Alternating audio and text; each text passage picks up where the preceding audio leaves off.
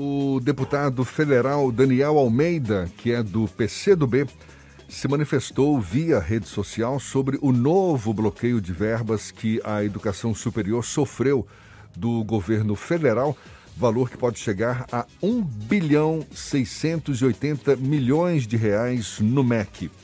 De acordo com o parlamentar, as instituições de ensino estão sendo alvo constante das tentativas de sucateamento da educação.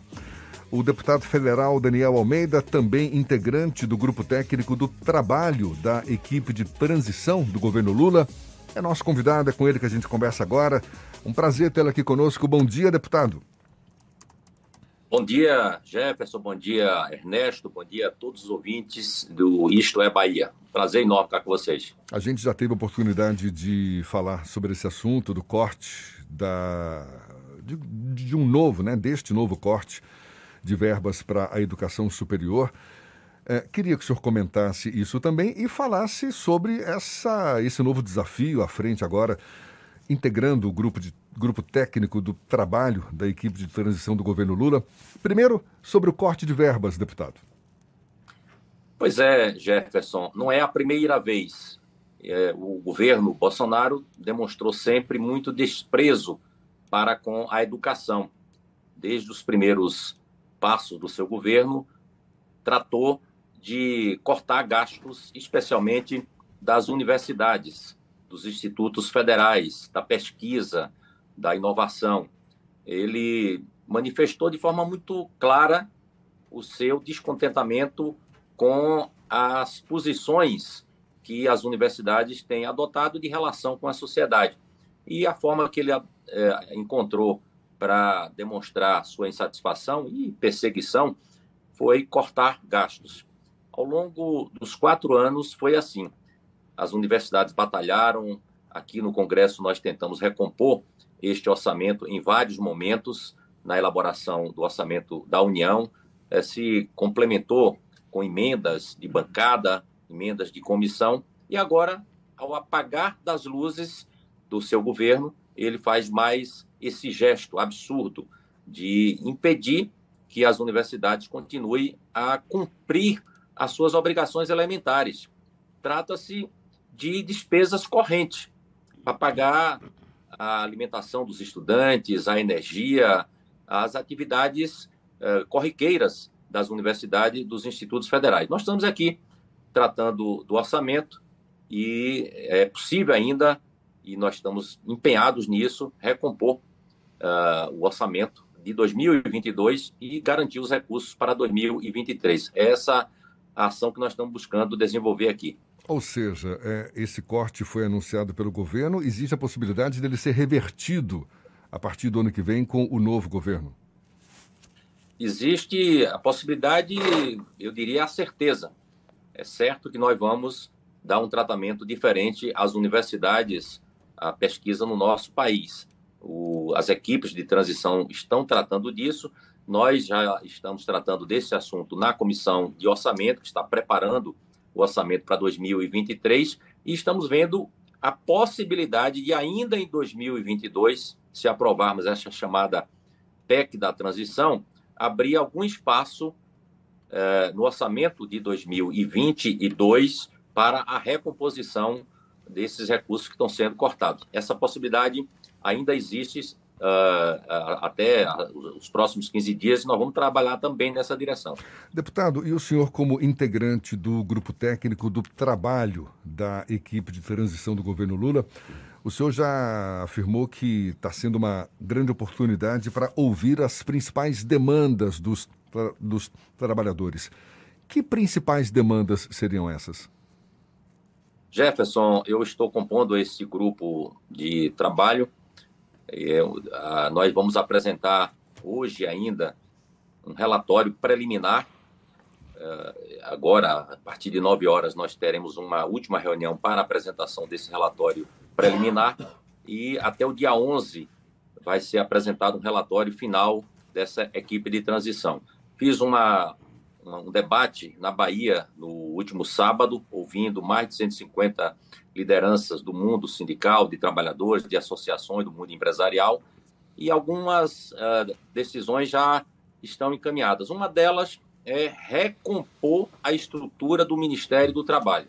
O governo Bolsonaro acabou o Ministério do Trabalho, depois recompôs parcialmente, parte das atribuições do Ministério do Trabalho ficaram no Ministério da Previdência, outra parte no Ministério da Economia, e a estrutura foi completamente esvaziada. Não tem superintendências, não tem uma definição clara de quais são as tarefas que o Ministério pode cumprir, deve cumprir.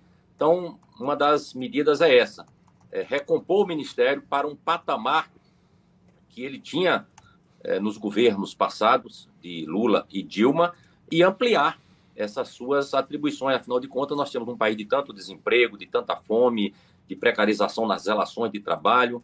Então, essa é uma medida essencial. Ao recompor a estrutura do Ministério, recompor também o orçamento. Para você ter uma ideia, as necessidades que estão apontadas para abordar os problemas do mundo do trabalho é, exigem um orçamento da, em torno de 400, 500 milhões para 2023. A proposta que foi encaminhada para cá fala em 22 milhões. Não dá para absolutamente nada. Então, precisa também recompor o orçamento. Além disso, nós temos algumas questões que já estamos encaminhando. Por exemplo, o governo é, tentou aqui aprovar o que ele chama de carteira verde-amarelo. É, nós achamos que isso é uma precarização das relações é, de trabalho, retirar direitos, etc., dos trabalhadores. Vamos segurar esse projeto para discutir no ano que vem uma mudança na estrutura trabalhista. Eu gostaria que fosse possível revogar a chamada reforma trabalhista que foi feita em 2017. Mas isso pode assustar um outro setor. Nós queremos discutir é, um novo modelo de relações do trabalho para fortalecer o vínculo empregatício, fortalecer o trabalho decente no nosso país. Esse é um tema fundamental. Deputado. O tema do salário mínimo. Nós queremos que é, entremos o ano agora já cuidando de uma valorização real do salário mínimo. O governo Lula precisa e vai dar seguramente este sinal. Então, são temas assim fundamentais que nós queremos colocar é, para o debate já nesses primeiros dias do governo Lula. Daniel, bom dia, Ernesto aqui.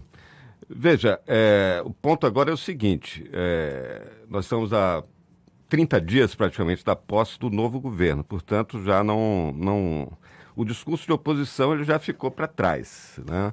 Essa frente tão ampla, que se une para dar, não só para vencer a eleição, mas agora para dar governabilidade ao governo do presidente eleito, do, do presidente Lula.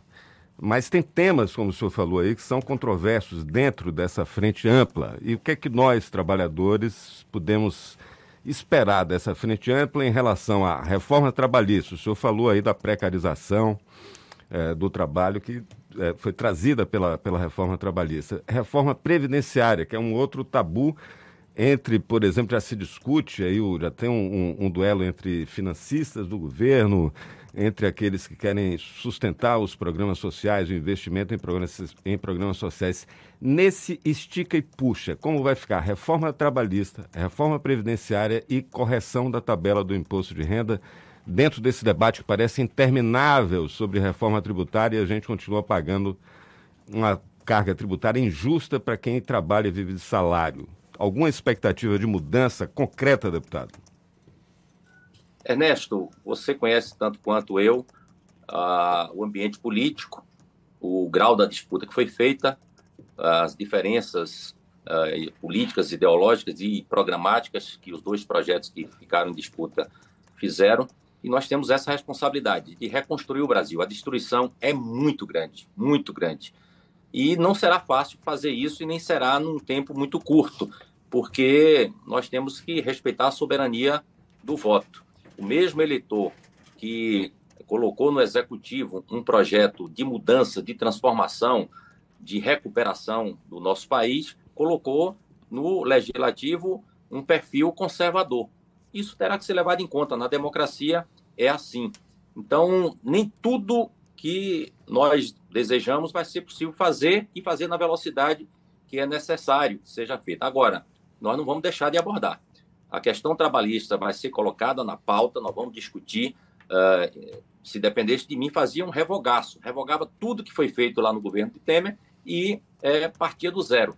Se não for possível fazer isso, nós temos que definir alguns temas. Reestruturação do papel dos sindicatos, é, do, da estrutura sindical brasileiro, brasileira para garantir força suficiente que tenha as negociações coletivas. A ultratividade, ultratividade é o quê? Quando vence uma convenção coletiva, ela deixa de existir. Os trabalhadores batalham para ter alguns direitos, vence a convenção coletiva pela reforma trabalhista, tudo aquilo que foi conquista do passado deixa de existir. E os patrões, então, não negociam, porque uma economia com dificuldades, numa economia com dificuldades, é, o desemprego é um argumento de força para o empregador nessa circunstância. Né? Argumento de força e tal. Então a gente tem essa dificuldade. Então nós temos que é, acabar com essa, essa, esse mecanismo, ou seja, é, manter a ultratividade. É, nós temos que o trabalho intermitente, que é um dano enorme e precariza as relações de trabalho. Tem gente que trabalha, está formalmente empregado, mas não consegue receber rendimento suficiente para se alimentar é, regulamentar o trabalho por aplicativo, esse transporte por aplicativo, que é uma escravidão. Nós temos que fazer uma regulamentação disso, nós temos que regulamentar o teletrabalho, não é, é deixar de reconhecer essas tecnologias novas que estão se, é, se incorporando ao mercado de trabalho, mas tem que ter uma regulamentação que dê garantia aos trabalhadores. Então, são temas assim que eles serão é, inevitavelmente pautados. Recuperar a remuneração dos servidores públicos e do serviço público. O serviço público foi sucateado. Não teve mais reajuste para os servidores públicos. Nós temos que garantir, por exemplo, a aprovação da Convenção 151 da OIT, que garante é, aos servidores públicos o direito de ter a negociação e ter a sua remuneração reajustada periodicamente.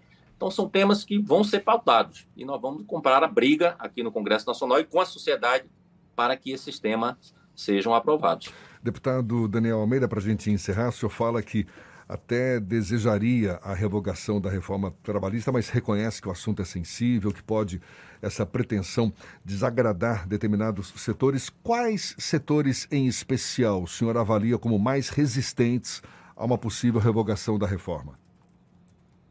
O setor empresarial como um todo sempre pretendeu o liberalismo exacerbado, as, sem é, controles do Estado.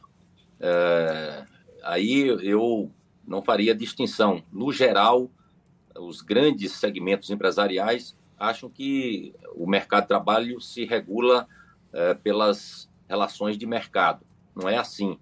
A Espanha tentou fazer uma experiência assim, de liberalismo, uma reforma parecida com a que aconteceu aqui no Brasil oito anos depois, teve que fazer um revogaço, refazer toda a discussão e a legislação trabalhista, porque não gerou emprego, não é, dinamizou a economia, não protegeu os trabalhadores, ninguém ganhou com a reforma que foi feita na Espanha. Portanto, eu acho que nós temos que vencer essa resistência, mostrar para os segmentos empresariais que querem produzir, que querem que a economia cresça, que esta reforma, do jeito que está aí, não trouxe benefícios para ninguém. Né? mas essa resistência vem especialmente de setores empresariais, setor financeiro, é, o setor é, do agronegócio, que cada vez agrega mão de obra, mas não quer é, respeitar direitos trabalhistas que precisam serem colocados na legislação brasileira e proteger o trabalho e o trabalhador brasileiro. Mas setores com lobby suficiente para emperrar essa pretensão de revogação da reforma, por exemplo, a Confederação Nacional da Indústria. Ela defende a reforma e, certamente, grande parte dos parlamentares representa esse setor. Existe lobby suficiente para eh, impedir o avanço de uma revogação da reforma? Eu penso que a revogação, pura e simples, não há um ambiente aqui favorável no Congresso. Você olha para a composição do Congresso Nacional, ele é predominantemente conservador. Nós tivemos uma deturpação do uso do orçamento da União, as chamadas emendas secretas, o orçamento secreto, o ARP9, é, fez um estrago muito grande na representação uh, aqui no Congresso Nacional. E os segmentos econômicos tiveram papel decisivo nisso. Quer dizer, a soma do acesso ao orçamento, com a chamada emenda secreta, e o financiamento que o setor econômico, setores empresariais fazem a certas candidaturas, é, produziu esse congresso que está aqui. Então, nós temos que reconhecer essa realidade, mediar com é, esse ponto de vista e tentar avançar o máximo. Daniel, Mas, eu fiquei preocupado. Eu queria, eu queria te fazer uma pergunta para ver se você nos dá um, um sopro de esperança. Porque, veja, se o orçamento secreto é essa chave de poder que dá tanto poder concentrado a um Congresso de maioria conservadora, e a gente sabe que é, nas tratativas para a governabilidade tem que se fazer esse diálogo que você estava fazendo, tem que se tem que transigir também. Mas, além de toda a força das, dos segmentos que o Jefferson perguntou, o poderio econômico, etc., é, quando a gente vê uma, uma composição, por exemplo, para renovar o mandato do Arthur Lira, que tem convicção sobre o orçamento secreto. Ontem aqui o líder é, recém-conduzido do União Brasil, o deputado baiano Elmar Nascimento, falava exatamente isso, que o orçamento não tem nada de secreto, que é só 0,3% do orçamento que ficaria nessa condição de secreto, que é muito pouco. Seja, essa estrutura de poder que mantém as coisas como estão, dão alguma margem para a gente, pelo menos, frear esse avanço sobre os direitos sociais e sobre os direitos trabalhistas? Porque, pelo que eu estou vendo, vai ser difícil a gente revogar esses reveses aí na, na legislação que protegia o trabalho no Brasil. Não? Temos chance de fazer contraponto a esse lobby? Olha, Nessa, eu acho que tem chance, nós devemos acreditar nessas possibilidades, vamos lutar por isso. E você sabe, tanto quanto eu, que um elemento central é a capacidade de mobilização da sociedade. Nós precisamos recuperar esse espaço de participação popular segmentos organizados da sociedade compreenderem as batalhas que estão em curso e nós temos a capacidade de fazer interlocução e mobilizar esses setores para vir aqui ao Congresso Nacional e pressionar. Nós temos boas experiências disso. A enfermagem recentemente se mobilizou e continua mobilizada no país inteiro e tem conseguido fazer avançar a sua pauta aqui no Congresso. Os agentes comunitários de saúde, eh, segmentos empresariais eh, ficam contidos quando há essa presença popular. Eu estou apostando muito nisso, que o governo Lula abra canais novos de participação é, popular. É, então, eu acho que esse é um elemento fundamental para alterar é, a, o equilíbrio de forças em favor da sociedade dos mais pobres nas batalhas, nos debates aqui no Congresso Nacional. E o orçamento secreto também vai passar por modificação.